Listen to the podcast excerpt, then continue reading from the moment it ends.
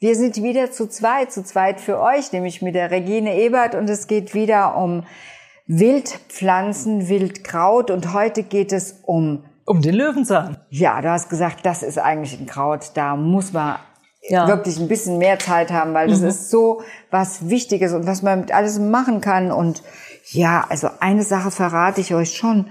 Wir haben hier Kaffee dabei. Aber dazu sagst du nachher gleich mehr. Ja, wer kennt sie nicht, die Pusteblume? Hm? Genau. Das ist doch das, woran man eigentlich sofort jedes Jahr ja. den Löwenzahn erkennt. Ehrlich gesagt, Pusten ist jetzt nicht mehr, das ist schon um. Das ist vorbei, vorbei. ja. Es kommt noch mal eine kurze Nachblüte im Herbst, aber die Hauptblüte hat er halt bei uns hier im April, Mai, Anfang Mai. Ja. Und dann macht er erstmal wieder Pause. Und bevor es zur Pusteblume wird, ja, da haben wir die gelbe Blüte, die Löwenzahnblüte, die ganz besondere Blüte. Genau. Und das ist eigentlich eine Schönheit. Also wir kennen es als Schönheit, wie schön, allein das zu sagen. Diese Blüte ist eine Schönheit. Ist ich finde sowieso Blüten ja. sind Schönheiten, ja. aber das ist eine besondere Schönheit. Das ist wirklich eine Schönheit, finde ich, wenn man sich genau anguckt. Und es ist, ich finde es immer wieder erstaunlich, dass die, dass die Leute ihn so mit allen Mitteln bekämpfen im Garten. Ist eine Schönheit. Also es gab mal eine Geschichte, dass, die hat der Wolf-Dieter Stoll, dieser große Pflanzenkundige, erzählt, in den USA, der Campus, wo er studiert hat, war voll mit Löwenzahnblüten, also die Wiese auf dem Campus. Und ein japanischer Student, der das so nicht kannte, der sagte, was müsst ihr für tolle Gärtner haben, die sowas hinkriegen? Und am nächsten Tag kam dann der Rasenmäher und hat natürlich alles abgemäht.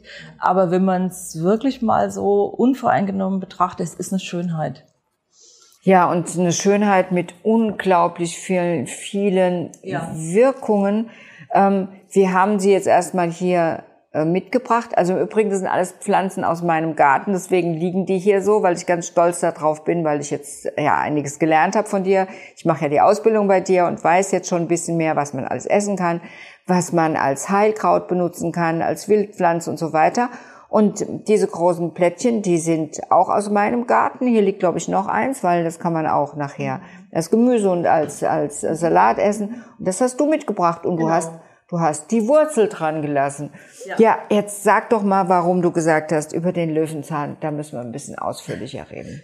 Ja, nicht nur, weil es eine meiner Lieblingspflanzen ist, weil man einfach äh, ihn das ganze Jahr, fast das ganze Jahr über nutzen kann und auch so gut wie alle Pflanzenteile von ihm nutzen kann. Und weil er wirklich so ein kleiner Alleskönner ist. Neben der Brennnessel, finde ich, ist, ist der Löwenzahn, der wirklich ganz viel im Körper bewirken kann, ganz viel äh, Stauung auch lösen kann, uns wieder ähm, mit Kraft, mit Energie füllen kann, durch die guten Wirkstoffe, die er hat. Es ist so eine richtige, heute würde man sagen, Powerpflanze vielleicht. Ne? Also es ist wirklich eine äh, Pflanze. Also Superfood ja, ich scheue mich so ein bisschen immer vor den Begriffen, aber äh, es ist, aber es ist, äh, ich habe mal die Erfahrung gemacht, dass er mir eine ganze Saison lang wirklich so viel Kraft gegeben hat, dass ich mich gefragt habe, wo kommt das jetzt her? Aber das war das Jahr, als ich mein erstes Wochenendseminar nur über den Löwenzahn angeboten habe und wollte mich gut vorbereiten und habe den Löwenzahn in jeder Form zu mir genommen. Frische Blätter, die Wurzel gegessen im Salat. Ich habe Tee getrunken. Ich habe die Wurzeln zum Kaffee geröstet und habe den Löwenzahn-Kaffee getrunken. Ich habe natürlich Löwenzahn-Likör getrunken und immer wieder frisch. Ich habe die Blüten gegessen ja. und ich habe so also regelmäßig, wirklich jeden Tag und ich habe so eine auf einmal so einen Energieschub gekriegt. Das war wirklich bemerkenswert. Du hast auch gesagt, die bringt's ins, ins, ja, ins Fließen Löwenzahn, also ja. eigentlich in die, in die Kraft wieder. Ja, in die Kraft und ins Fließen. Es ist eine Pflanze, die unglaublich flexibel ist, wenn wir so uns angucken, wo die überall wachsen kann. Also, die kommt äh, zwischen Beton, habe ich manchmal das Gefühl, ja. hoch. Genau. Die muss ja eine unglaubliche Kraft haben. Ja, genau. Um ans Licht zu wollen. Also es ist ja so der, der Lichtweg, ne, immer. Beton. Äh, klar, er mag es gern nährstoffreich, er braucht die Sonne, aber ähm, er kennt eigentlich so keine Starre. Er ist sehr wandelbar. Du hast ja eben gesagt, von der Blüte zur Pusteblume, also diese, diese Wandlung, die er durchmacht, das ist wirklich, äh, ja, und, und das gibt er einfach an uns weiter, das gibt er auch an den Körper weiter. Also dass diese die, gerade Stauung über die Leber löst er sehr gut auf, weil es natürlich auch eine schöne Leberpflanze ist durch die Bitterstoffe. Ne? Ja, Bitterstoffe ist ja was ganz Wichtiges, mhm. sind sekundäre Pflanzenstoffe. Das sind ja eigentlich, also sind ja eigentlich diese Geheimnisse in diesen ganzen Pflanzen sind ja meist die sekundären Pflanzenstoffe. Bitterstoffe ja. sind die Öle, die Aromastoffe äh, mit ihren ganzen vielen, vielen Namen. Es gibt ja Hunderttausende von diesen verschiedenen sekundären Pflanzenstoffe und ja. hier sind ganz viele davon enthalten und ähm, insbesondere die Bitterstoffe, die nicht nur für die Leber gut sind, sondern gesamt für die Verdauung hm, ähm, richtig, insgesamt. Ja. Was, was, wo kann man Löwenzahn noch einsetzen oder wann, wann hat das Ganze, also im Frühling gibt's ja auch solche Unterschiede? Im Frühling kann man äh, ihn vor der Blüte sehr gut essen. Es gibt so ein schönes äh, Rezept von den Franzosen. Die nehmen, wenn die junge Blattrosette da ist, vor der Blüte noch, die nehmen die gesamte Rosette ab, waschen die ein bisschen und tun die einfach ein bisschen in der Pfanne, ja, auf den Teller. Man kann sie auch roh essen. Die, die dünsten sie halt so ein okay. bisschen an und essen die dann. Das ist eine, äh, ja, eine Spezialität. Das ist wirklich was, was ganz Feines. Und im Frühjahr vor der Blüte ist er noch nicht ganz so bitter. Wenn er geblüht hat, werden die Blätter etwas bitterer. Aber wenn man junge Blätter jetzt nimmt, die kleinen Jungen, die sind immer weniger bitter als die ja. älteren. Und ja, je nachdem, die, das Bitterstoffempfinden ist ja sehr unterschiedlich. Der eine empfindet was als bitter, was äh, der andere noch gar nicht als bitter empfindet. Und insofern, man kann sich wirklich auch das raussuchen, was einem schmeckt, was einem passt. Ne, die Wurzel enthält natürlich viele Bitterstoffe. Ich habe eine jetzt mal gewaschen, eine kleine ist das. Es gibt auch ganz dicke. Die Wurzel kann man in äh, Alkohol einlegen, Tinktur draus machen tropfenweise einnehmen. Man kann aber auch die Wurzel einfach so essen. Und das mache ich am liebsten eigentlich in Salat rein oder einfach so. Einfach auch mal reinbeißen. Die ist bitter, aber ich finde, es hat eine angenehme Bitterkeit. Und so, das ist die, ich zeige euch mal diese, diese Wurzel. Ja. Und gerade wenn man die Wurzel im Herbst erntet, enthält sie sehr viel Inulin. Und es ist ein Stoff, der ähm, die Bauchspeicheldrüse entlastet. Absolut. Den haben wir in vielen ja. Korbblütlern drinne.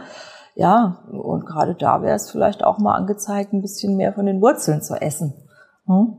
Und die Wurzeln, ähm, also der den Löwenzahn, den gibt's doch eigentlich fast das ganze Jahr über. Ja, den gibt's es eigentlich fast das ganze Jahr über. Und der Vorteil ist auch, die meisten Leute erkennen ihn, können ihn wirklich nutzen, können ihn pflücken und, und nutzen.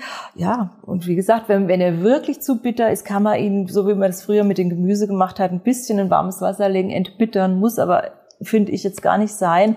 Man kann auch einfach ein bisschen weniger davon nehmen und hat dann den frischen Löwenzahn und, und seine ganze Kraft, die er dem Körper gibt. Ähm, es gibt ja, hier ist eine ganz zarte Wurzel ja. und wir haben hier ja schon auf dem Tisch liegen ja kräftigere Wurzeln. Ähm, die kann man auch essen, die ja, kräftigen. Die kann man auch. Also essen. einfach ganz klein ja, schneiden und vielleicht auch in Salat da, genau, dabei mengen. Genau, ja, man könnte sie klein schneiden, man könnte sie ein bisschen raspeln vielleicht und kann sie ähm, in Salat tun. Man kann das Pulver, man kann sie rösten. Deshalb ist es in dem Fall habe ich das so gemacht, dass ich das Pulver geröstet habe. Ne, von der und wie schmeckt sie dir? Ich bin gerade am überlegen glaube, mh, hm, fein.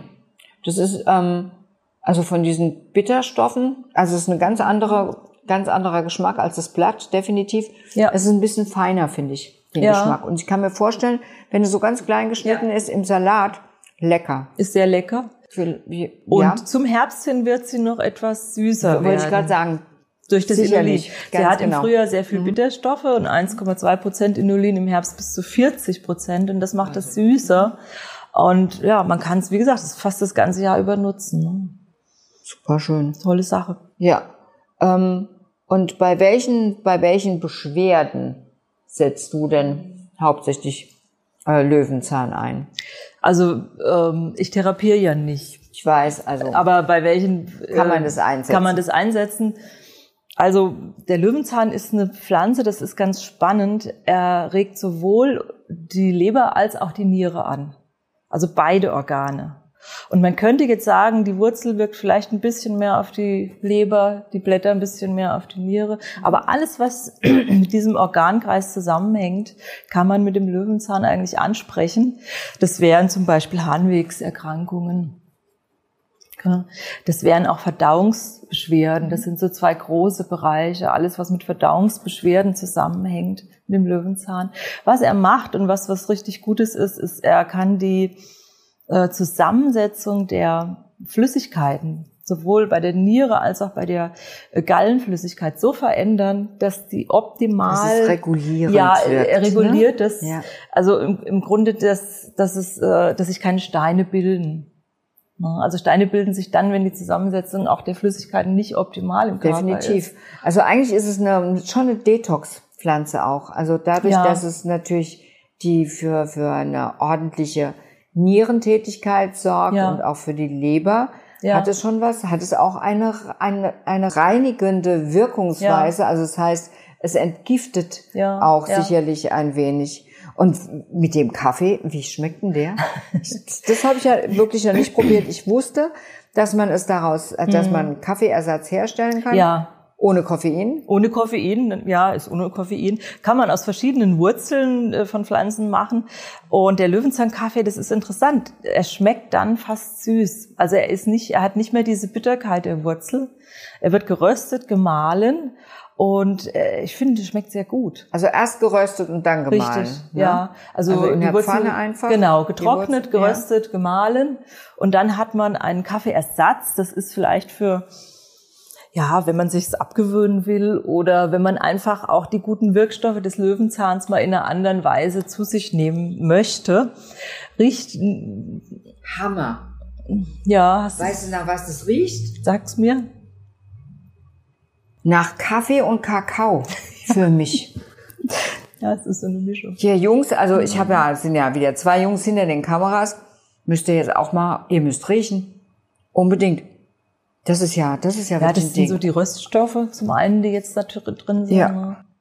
Ich habe das auch mal äh, gerne getrunken und habe Ja. gemischt. Man kann es natürlich auch mischen mit. Mit richtigem Kaffee. Ja, könnte man mischen. Okay. Aber das machst du dann auch in Filterpapier oder einfach Kann man in die Tasse und ja, man kann es auch einfach in die Tasse drin machen. lassen. Ja. Wahnsinn. Also das würde ich gerne Ja. ausprobieren, weil also der Duft allein hat mich erreicht. Mhm. Also von daher Wunderbar. super toll. Auch das wirkt, also auch darüber nehmen wir Stoffe vom Löwenzahn auf. definitiv. Die Lebenskraft. Ja. Ne? ja, die Also- Blüten kann man verwenden im Frühjahr. Also das ist das Schöne. Ich habe eigentlich alles verwendet vom Löwenzahn, bis auf die kleinen äh, Samenschirmchen von der Pusteblume. Sogar die Samen, die unten dranhängen, die könnte man zum Keimen bringen. Und die Sprossen sind wunderbar. Die haben schon einen ganz typischen Löwenzahngeschmack, also was richtig äh, kräftiges. Ja. Unglaublich. ja. Ja, also ihr wisst ja sowieso, ich bin ein, ein Keim-Fan. Ich habe zu Hause die ganze Fensterbank voll. Wie toll. Ja. Nächstes Jahr, weil dieses Wenn's Jahr wieder blüht, ist es, genau. ist jetzt leider zu spät. Ja, ja. Aber nächstes Jahr werde ich es auf jeden Fall mal ausprobieren.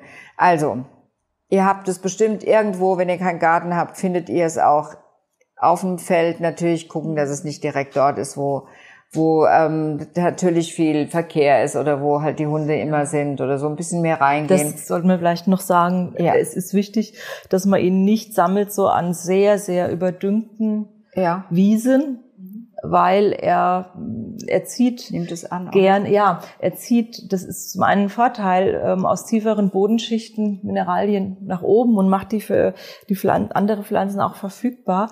Aber er kann auch Nitrat anreichern. Und deswegen, wenn es wirklich eine völlig überdüngte Wiese ist, da sollte man dann schon vorsichtig sein.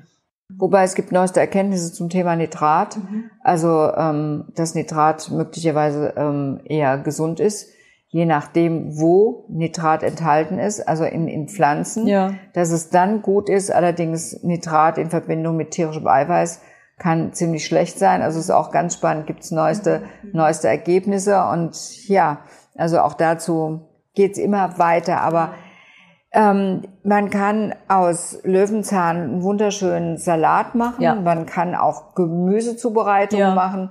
Man kann es auch in die Gemüsesuppe ja, geben. Genau, man, man kann also, ein bisschen in Pesto reinmachen. Genau, man, das man möchte. kann Löwen, Löwenzahn Pesto pur ist bitter, aber man kann es gut kombinieren, also mit anderen ähm, Würzkräutern, Heilkräutern, also man kann sich da wirklich austoben. Ja. Also geht raus, also wie gesagt, ein bisschen weiter rein und nicht an überdüngten Stellen, weil ansonsten habt ihr einfach auch, ja, vielleicht das eine oder andere, was ihr nicht wollt, damit. Ähm, ansonsten, ja, buddelt ihn auch mal aus. Und ich kann euch nur sagen, also dieser betörende Geruch von diesem Ersatzkaffee, der hat mich ja jetzt wirklich ähm, erstaunen lassen. Also von daher, es war wieder super schön. Ich danke dir für, für diesen kleinen Exkurs zum Thema Löwenzahn.